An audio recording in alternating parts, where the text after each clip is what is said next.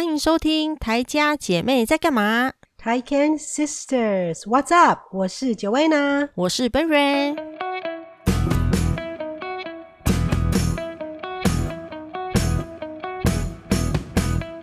今天是我们的新名称的第二集。对啊，还有一点。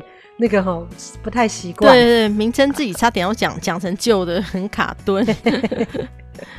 呃，今天我们今天天气很好哎，太阳好大哦。哦，真的、哦。前两天下了，对，下了一堆雪嘛。嗯。然后所以今天这天气就哎还不错，所以我们今天应该会去滑雪，滑雪场开了。那这样很不错的天气是几度？呃，今天大概也才零下一两度而已，就是有回暖 这样。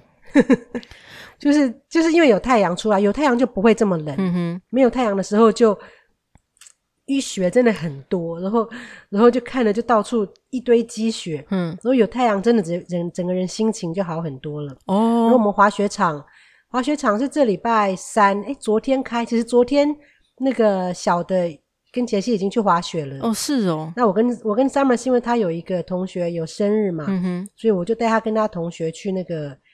另外一个那个 cross country ski，那今天我们会一起去那个 downhill ski，总算会去一个就是坐那个车子缆车上去，然后再滑下来那个滑雪场。哦，开放了哦。今年还是会去滑，对，开放了。为什么？但是疫情都要戴口罩。哦，是哦。疫情已经算趋缓了，我们好像现在大概都才六七百个人，以前都是一两千人。哦，那不错。所以现在慢慢慢慢的有趋缓，所以就是呃渐渐的开放，但是还是说要。小心啦，但是就是有适度，嗯、因为很多做生意的人，好像像那个理发院呐、啊，嗯、总算可以去剪头发了，因为之前都全部都 lock down 都不行。理发院也也关门呐、啊？对啊，啊，那有些人头发是很需要，就是一个月一个月就修一次的人怎么办？呃，像我本来就是我帮杰西剪头发嘛，然后像小的话，嗯、我前几天也是我帮他剪。嗯 哦，是哦，剪得还不错，所以要有这个能力才可以在这种环境下生存。啊、可是，那如果有些人比较重视，就是外形的，对，那怎么办呢？其实冬天还好，因为冬天大家都戴那个帽子，而且你看现在大家又戴口罩。哦，也是啦，戴口罩就无敌了，没错。而且它真的关的时间，像我们真的 lock down 也大概前后一个多一个月而已啦，也还好。哦。就是像像餐厅，好像餐厅现在慢慢可以开始内用，但是它会有限度，可能是一个区看你要看你餐厅的大小。如果很大的话，比如说就可以这个角落可以开，那个角落可以开，然后就是会有几个人可以进去用餐。因为像之前是只能外带嘛，现在是逐步式的开放室内，就是人数，像有的是五个人呐，有的是十个人呐，就是它有一个政府有一个那个。一个规范，你可以去看，你们可以有几个人在里面用餐这样。那应该也是看那个餐厅大小吧，吼。对对对，不然已经餐厅都快活不下去。多伦多一堆有名的餐厅都都说他们不要做啦，这样。哦，真的，因为你们这样子整个就是呃封锁的很很厉害的话，真的是生意是做不下去。对啊，有些中小，有些那种。很中很有名的，好像我就看新闻上哦，什么这家希腊餐厅已经开了几十年了，撑不过这次的疫情，在几几号跟大家说再见了，干嘛干嘛啊？好可惜哟、哦。比较中小，对，比较那种家庭式的中小的餐厅，嗯，就没有像大型连锁店还可以可能 cover 一下，嗯，对的。那如果自己是个小餐厅的话，真的也许撑不过，对啊，就不行了。而且有些像外卖。有些是很比较不适合外卖，像寿司这些汉堡可以做外卖嘛。嗯、可是有些餐厅他们的东西本来就是你要去里面吃，像牛排那种东西，你就不太适合做外带。欸、我跟你讲很奇怪，台湾的牛排都会有人外带、欸。嗯、我每次看到有人外带牛排，我都觉得很 纳闷呢。因为你知道，国外有些牛排其实是已经煎好了，但放在瓷盘上面嘛，对不对？然后摆盘的很好看，拿出来给你吃嘛，就像台湾的一些什么如丝葵啊那些餐厅一样嘛。但是台湾又有很多是铁板牛排嘛，就是夜市牛排或者是一些平价牛排，不是送出来的时候牛排这样滋滋作响的嘛？对，你知道那种店都有人。蛮多人外带牛排、欸，我想说你这样回去吃有什么意思吗？可是有人就喜欢吃那种铁板面呐、啊，对不对？他们是外带牛排、欸，哎、就是，那我想你回家拿着筷子直接这样夹吗？哦、还是还是怎么样？我不知道，因为我没有外带过，回家无法想象、可能回家再摆盘自己摆，哦，有可能，有可能吧。对啊，因为因为在外面，因为因为其实外食真的是比较有风险，口罩要拿下来了啊。那颗那个铁板上面都会送一颗蛋呐、啊，那那个蛋是，因为它就是让你放在铁板上边吃边慢慢熟嘛。那那个蛋它这样打下去之后，嗯、我不知道哎、欸。那可能没有打，可能直接附一颗生蛋回家自己处理这样。可是回到家也没有铁板，那怎么办？啊，他可能直接在旁边先帮你煎个荷包蛋呐、啊，附近附在里面，你就直接这样。对对，那那可能那可能就不能够呃附生蛋，可能就要附大概七分熟的蛋。但，但是外带回家也都烂掉。反正我有看过那个，你刚刚说牛排不能外带，可是我跟你讲，台湾真的有些那个铁板牛排都有人外带，就是不管我吃那个。店里的还是吃那个夜市的、嗯、都有，我都有看到有人外带、嗯，我都觉得很很特别。是哦，不是吃剩下来带回家、啊，就是直接去点了带回家。他们就戴着安全帽进来，就说要外带 之类的。哦，那个是可能真的家里的人不方便外出带回去给他们吃啦，这也没办法，有可能吧？对，对啊。哦，不过你们疫情这样看起来蛮趋缓，真的很好诶，感觉就是那个呃，人类二零二一年。今年啦，就是有可能在年底的时候，嗯、应该就是说二零二二年初，就是呃明年的过年的时候，真的有可能就是恢复正常了。希望了，就也要看疫苗的普及性啦，对不对？你们什么时候要开始打呢？又公布了吗？其实加拿大的疫苗好像都还算有诶、欸，但是就是当然还是以说你在前线的工作者啊，或是老年人可以优先打，哦、但是。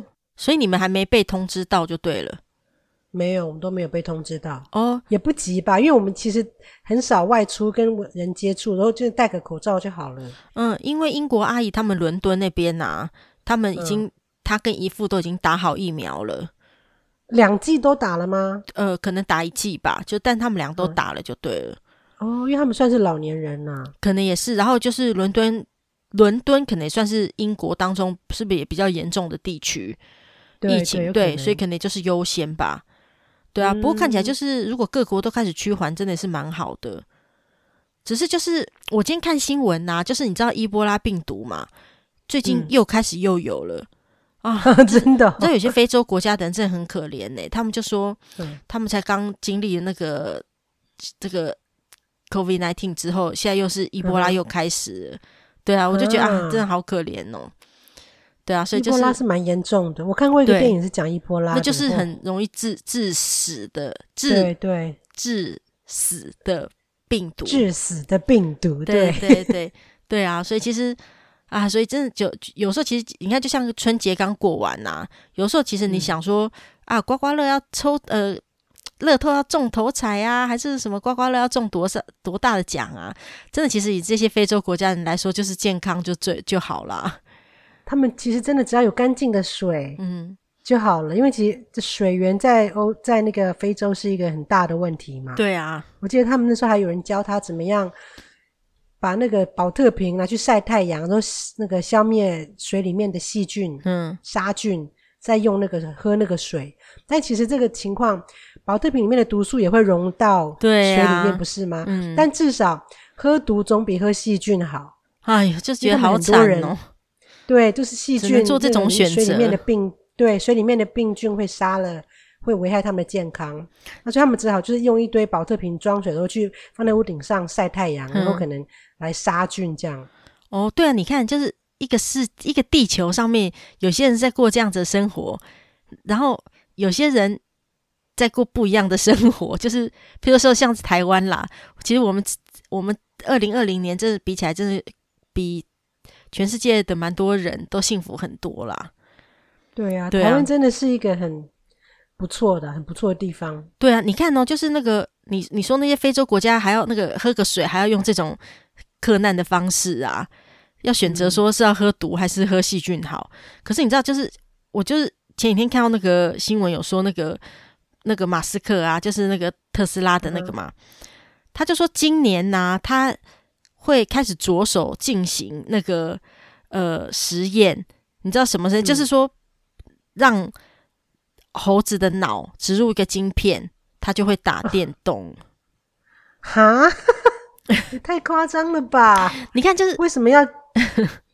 就是没有让猴子打电 AI 吗？对，他的脑子不是。他说，其实他们，我觉得他们已经开始进行过了那个猴子的试验了，所以是可以打电动的。嗯、所以是说，今年有希望要开始进行人体的试验。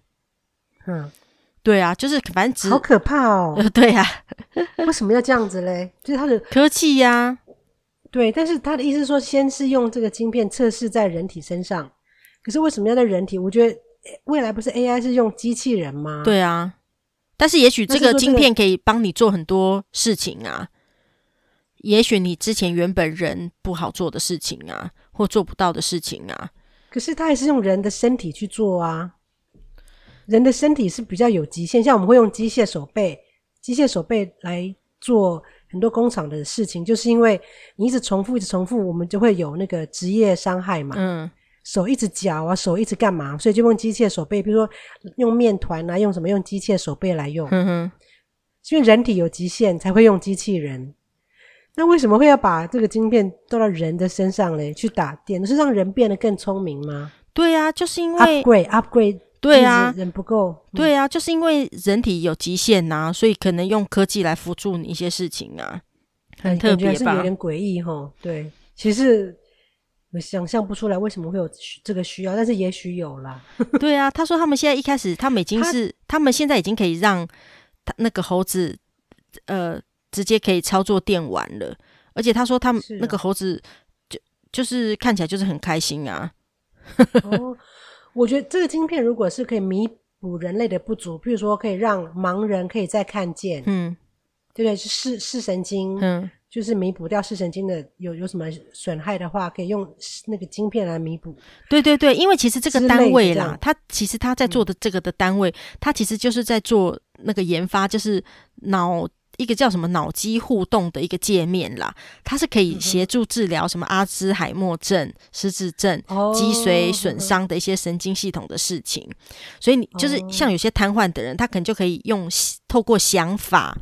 来操控一些智慧型的装置，就可以辅助人类生活啦。哦、所以他们真的是未来耶！对啊，这个就是科技呀、啊。保罗预言对科技，对啊，用你的用你的超视觉、超能力去 去沟通，去去，就是跟我们那个保罗预言里面讲那些未来的事情。以后真的就是用我们的，他说以后根本不需要语言啦。嗯，在未来的时候，就是用你的想法去沟通，而且这样子就会消消弭掉很多的误会。好神奇哦！这样是不是也这样是也没有秘密呢？不知道，可能有些可以开放给想听的人听吧，自己的心里的实话，那自己就没有 OS，因为、啊、全部都是 outside 在外面。对，全部你就可以就可以看你的那个用脑，应该是可以叫自己控制啦。反正未来好神奇哦。对啊，讲到这个，我觉得我我前一阵子你知道过年，我也是读了那个不是未来书，是过去的书，嗯，一本叫做那个。巫王志，嗯，不是一本，是五本，我不总算把它看完了。五本哦，是对，五本，它是它是那个奇幻武侠，嗯，所以他你知道郑风吗？知道，他蛮有名的，他是那个呃陈履安的女儿，女儿，对对，但是他陈履安大家知道是谁吗？可能很久前，可能年轻人不知道他是谁。对，前监察院长嘛，他是什么四君子之一，嗯，对，然后他的那个。小说超好看，我之前是看了他的小说才发现他的。哦、大家称他是那个女金庸。对啊，他他的他的小说真的是蛮有名，而且卖蛮好的。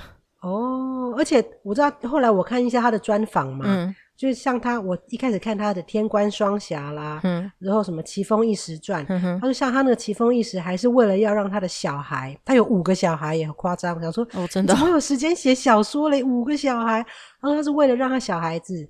也要读他的武侠小说，所以以他的小孩十几岁的受众为一个蓝本，小说要我要让这些小孩子也能够喜欢，而且读得下，读得能够读得下武侠小说，所以他是尽量避开一些比较艰涩的那些那个文字，算是青少年的奇幻文学吗？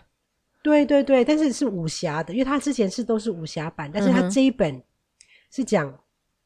很多奇幻的东西，他讲的是商朝的故事，嗯，就是三千多年前，像我们昨天讲那个上次讲保罗预言是未来三千多之后的事。对啊，其实商朝是讲过去三千多年以前的事。哦，那个时候还没有还没有一个真正的文字记载下来，就是那个时候是甲骨文而已。嗯，所以他其实做写这本小说，做了好多的那个考古历史资料，你会觉得好像好像要去一趟那个。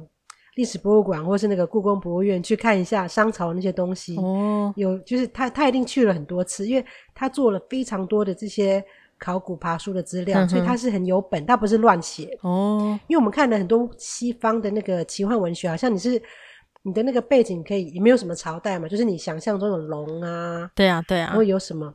但是他这本定他已经他是在那个商朝。所以它的整个背景，它用的用字遣词都非常的有考究，嗯，但是又是奇幻文学哦，所以是所以其实很好看，嗯哼。但是，但是我跟你讲，前要去看之前呢、啊，会觉得你前面有一点点撞墙期哦，真的，因，因为我的国学造诣太差，所以很多字你会觉得。这个什么字啊？完全没看过，也不会念哦，真的、哦。它后面都有备注，它后面都有备注，因为都是一些呃《山海经》啊、嗯《诗经》那那个时期那些古字嘛。嗯哼。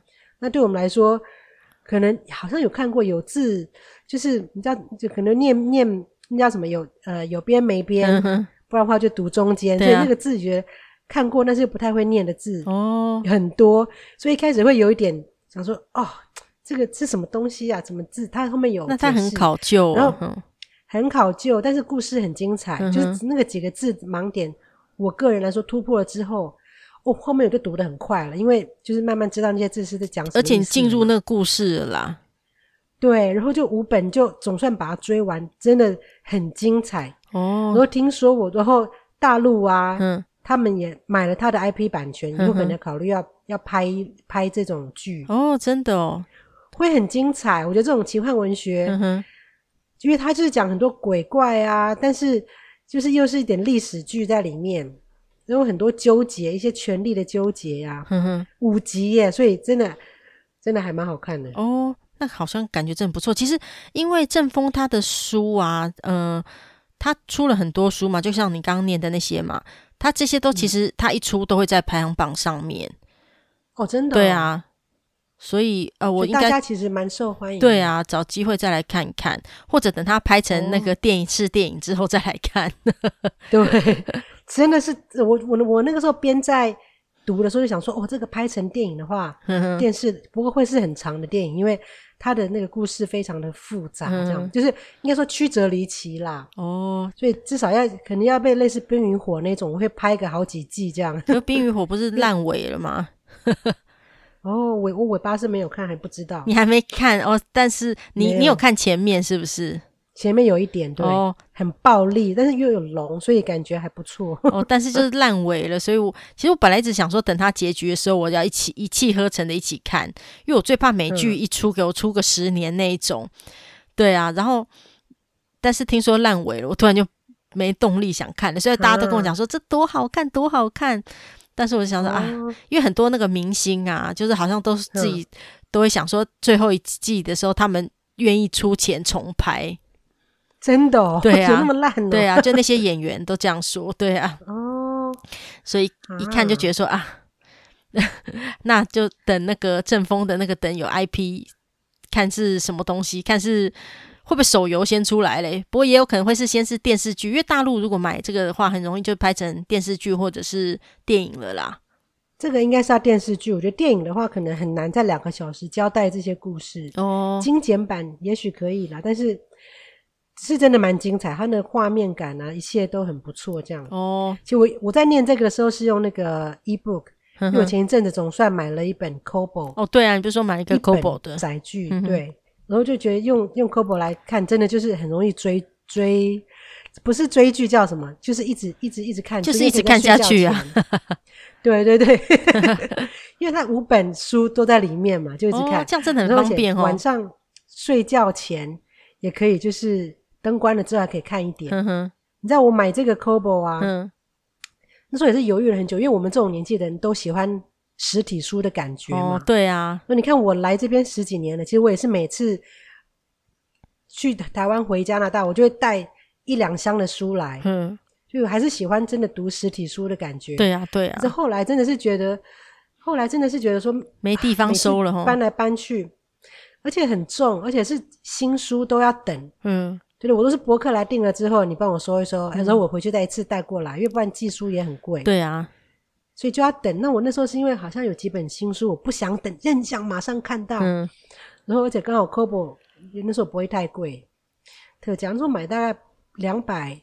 反正全部不到大概两百加币这样，六千多块可以在啊，不到六千多，四五千块，五千大概五千，对，不贵。哦，然后然后就是，而且我我挑 Kobo 的原因是因为它有一个 Overdrive，嗯哼，因为我那时候也是也是找了一下嘛，嗯，Overdrive 是可以用加拿大的那个图书馆哦，所以就是我们如果去图书馆借书，可以从 Overdrive 直接就 download 到我们的那个 c o b o 上去看，那蛮不错的。就这就是我因为这样，所以才选了 c o b o 这样，然后买了之后就发现，嘿，真的很好哦，真的、哦。因为我们我们常常夏天，我是去年夏天买的嘛，嗯，然后刚好就带去露营，带去 canoe，带带去户外的时候，因为我们户外的时候就不能带很多书，哦，对呀，都要说一人只能够带一本哦，你看整整 六天，如果你看四个人就带四本书，其实很重，嗯、因为我们已经要。要背在身上，放在一条独木舟上，哦、对，七天的粮食，对不对？还有睡呃睡袋啊、帐篷啊。我、哦、下次可以再跟大家分享你们去独木舟的故事，哎。对对对，但是因为跟这个 Kobo 就很适合喜欢户外旅行的人，嗯，你就可以把你的书全部放进去，你就想不能，而且 c o b o 小小一本，这个又防水，嗯，所以你带去露营的时候，晚上在帐篷里面关了灯，你还可以继续念书。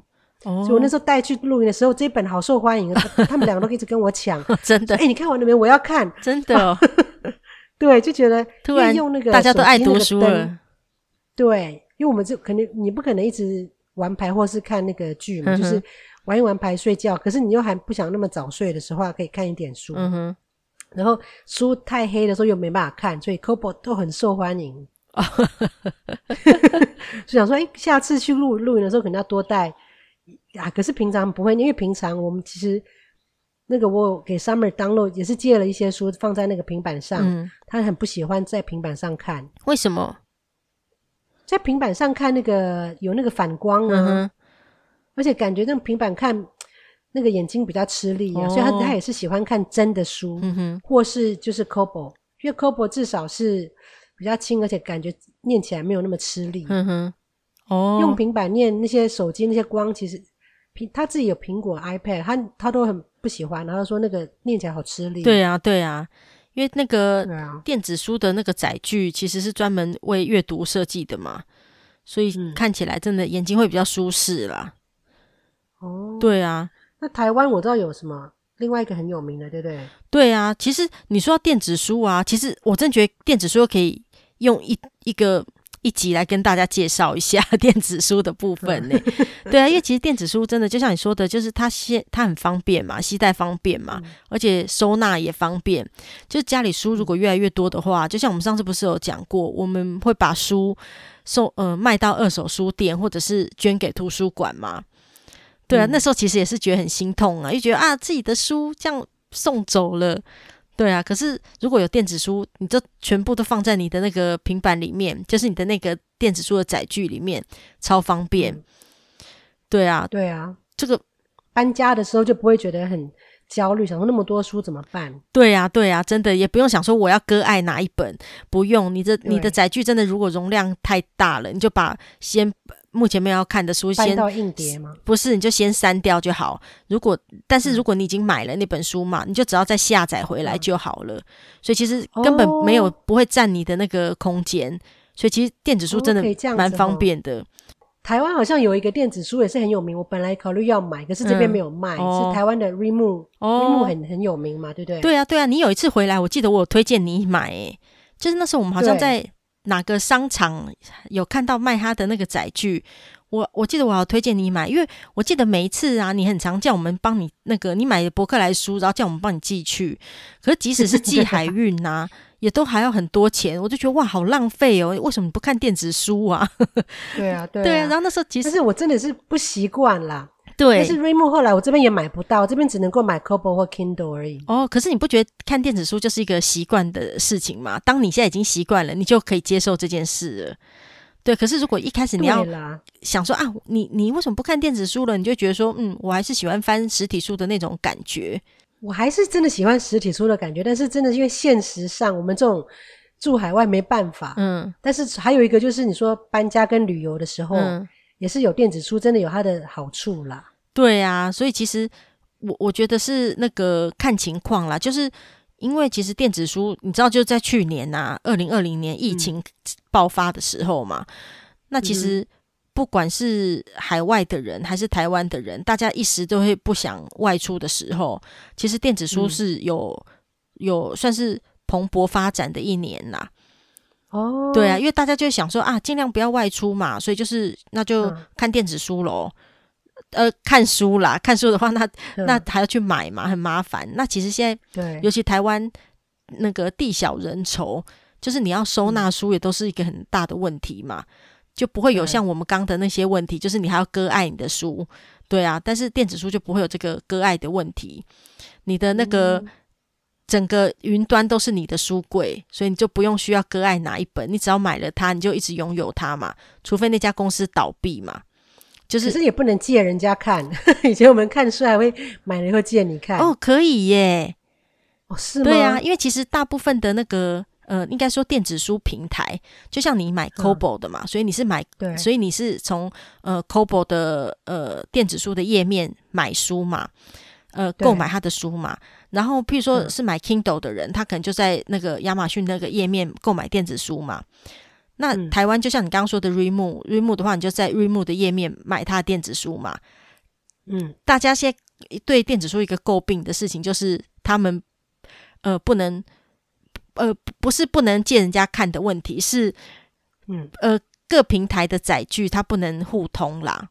哦哦，这样哦，哦，你真的对电子书蛮了解的呢。对啊，那我觉得我们电子书就，毕竟我是个文青啊，再开一集。是啊，对啊，不然你就，我们就下次再开一集专门聊电子书好了。你可以告诉我们电子书到底，对啊，一些该知道的事情。对啊，对啊，好啊，下一集就再跟大家分享那个呃，我看电子书的一个呃经验。那如果喜欢我们的节目的话，记得关注我们，然后分享给你的好朋友哦。那今天就到这里喽，okay, 嗯，拜拜。拜拜。